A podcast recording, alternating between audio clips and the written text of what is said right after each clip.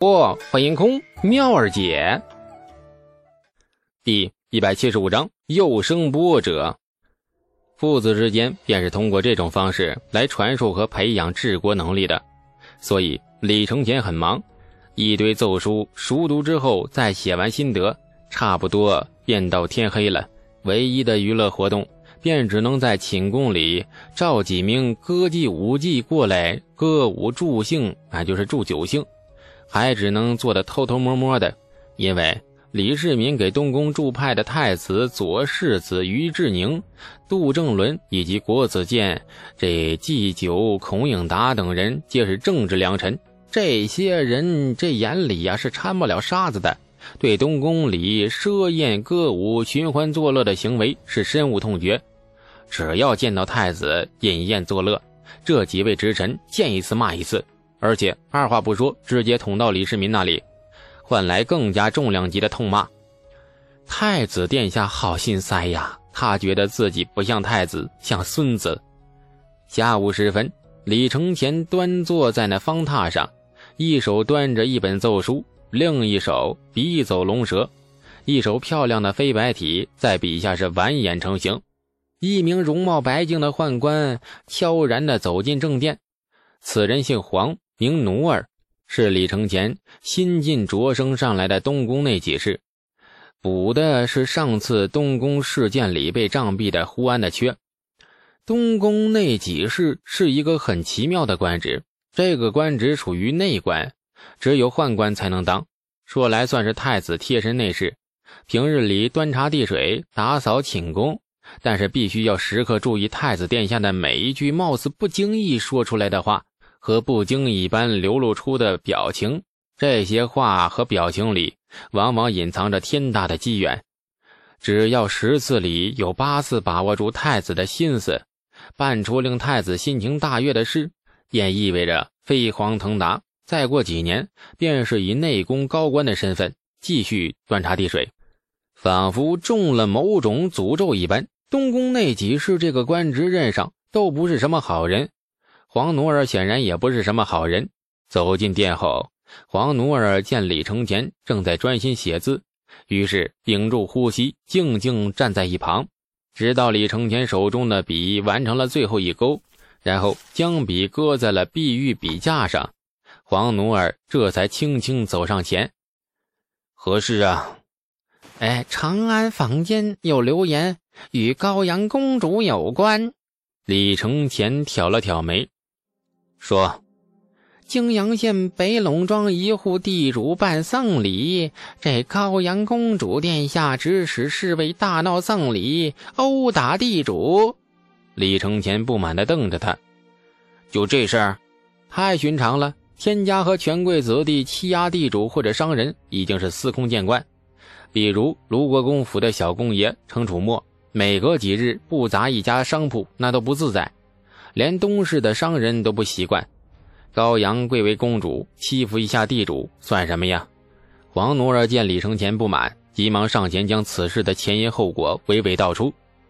李承前听完后半晌没出声，脸上露出了莫测的神情。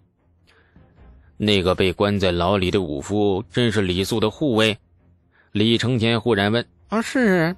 哼，有点意思。”这李素到底犯了哪路神煞？为何长安城内外，但凡有点事儿，便跟他有干系呢？这黄奴儿瞧了瞧李承前的脸色，哎，这个奴婢见陛下批阅奏书辛苦，说点闲话碎嘴子给陛下换换心思，哎，说过便罢了。难得你有心，不过这话可不是闲话呀。笑容忽敛。这李承前脸上浮起了一片烟霜。不过死个奴婢却成了理屈，杀了别人的儿子倒还有理了，这是什么道理呀？黄奴儿能够当到那东宫内几事，眼力自是不凡，马上反应过来，忙不迭点头：“嗯，太子殿下所言甚是，奴婢知道怎么办了。”说完，黄奴儿弓着腰，小心退下。李承前仍端坐在殿中，面前的奏书却一个字都看不进去了。抬起头看着殿外灰蒙蒙的天色，神情若有所思。高阳这丫头怎的也和李素搅到一起去了？有了东宫太子的参与，一件简单的事情变得复杂凶险难测了。长安城里发生的这一切，李素并不知情。到现在为止，李素并不觉得这件事情有多么复杂，一切按他计划循序渐进。保住郑小楼总共需要两步：第一个，拿高阳当枪使，让他去吓唬吓唬冯家。以高阳那种看似堂堂正正，实则严重缺心眼的性子，打砸完一定会亮出身份的。天家皇女不会干藏头缩尾的事，亮出身份，狠狠吓一吓冯家。然后李素再出马，借高阳之余威，再恐吓几句，逼封家签下撤状书，整件事算是完美结束。从目前来看，一切都在计划之中，与他所设计的分毫不差。所以李素骑马赶赴泾阳县时，那脸上的表情还是很轻松、很得意的，因为他觉得整件事情都掌握在自己手里，没有超出预计。骑马赶到泾阳县。县衙门前的官差吃过亏，不敢再拦李素了。这次李素很顺利的见到了周县令。周县令的表情看起来很奇怪，不像上次见面时那般自然。跪坐榻上，肩膀左摇右摆，嗑了药似的嗨个不停。李素很疑惑，这表情，这坐姿，别说那失了官仪，寻常百姓也不至于跟长了虱子似的动个不停啊。李素认真的观察了他一阵，然后下了一个很笃定的定论：“你做了对不起我的事儿。”这话不是问句，是肯定句。这周县令吃了一惊：“你你你你咋看出来的呀？”李素也吃了一惊：“你真的做了对不起我的事？”“哎哎，是。”周县令也不再掩藏愧疚的表情，非常痛快的承认了。李素愣了片刻，然后大怒。你又骗了我爹买地了，周县令也愣了一下，然后摇头：“哎，那那不不不不不是，你又骗我家钱了。哎，一县父母竟然被人如此怀疑人格，也也也也不是。”周县令忽然不再愧疚了，面容隐隐有些发黑。李素松了一口气，释然的笑了：“啊，只要没骗我钱，什么都好说。先不说闲话，等下你再好好说说，到底做了什么对不起我的事。”现在办正事。说着，李素从怀里掏出了冯家签下的撤状书，朝着周县令面前一递：“所拿郑小楼是个误会。昨日我已经问过苦主冯家，冯老伯仔细回忆过后，发现他儿子并非他杀，而是自杀。嗯，郑小楼沉冤昭雪，可喜可贺呀。”李素说到最后，竟然露出了欣慰的笑容。那周县令脸色更难看了，他觉得自己的智商被人侮辱了，而且侮辱的他还是一个十多岁的少年。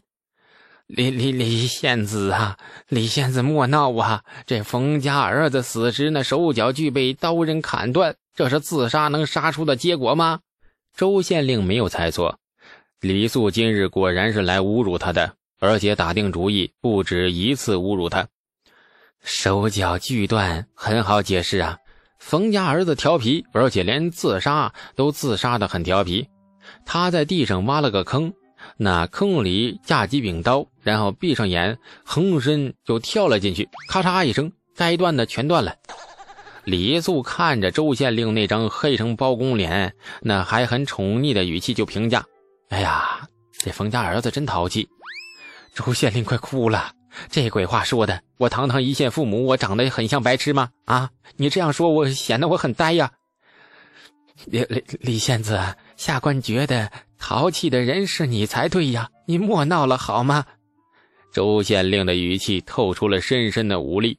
说着，周县令拿起面前的撤状书，快速扫了一眼，眉头却越皱越深，最后深深叹了一口气，又是满篇的鬼话。雷县子救贵府护卫之心，下官可以理解。只不过这张所谓的撤状书，您是不是写的稍微有诚意一点呢？手脚都断了的人，你叫人如何相信是自杀呀？我县每年的案宗都要送至刑部复核的，这份东西你叫下官如何送得上去呀？先把人放出来。晚点我花点心思，认真给你写一份撤状书。来都来了，不能让本县子白跑一趟。今儿我就是来接人的。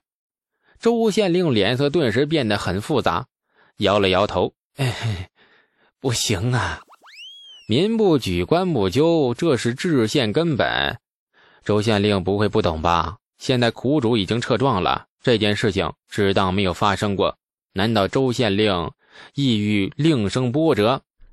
哎呀，那个治下出了命案，不管民举不举，啊，你举不举啊？不是。”您举不举，官都必休。下官且不论这份撤状书有没有用，就算下官愿意不查此案，怕是也由不得你我了。嗯，发生什么事了？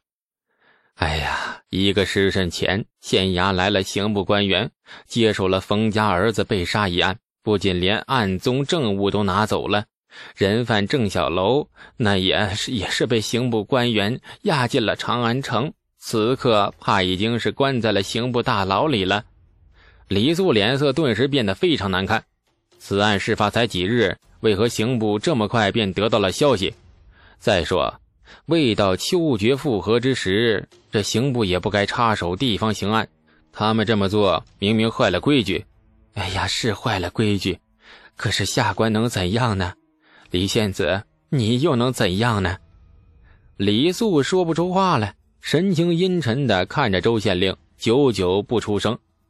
周县令似乎知道李素在想什么，急忙摇头：“，下官对天发誓，绝未向刑部通风报信，一桩普通的命案而已，没到惊动刑部的地步。下官也不是这么不讲规矩的人。”李素心陡然一沉，顿觉满嘴苦涩。刑部莫名其妙参与进来，这件事情。已经完全脱离了他的掌控。最讨厌的状况莫过于事情脱离掌控。离救出郑小楼只差最后一步，一切都进行的十分顺利的时候，刑部忽然插手，整件事件推向了不可测的深渊。感谢您的收听，去运用商店下载 Patreon 运用城市，在首页搜索海量有声书，或点击下方链接听更多小说等内容。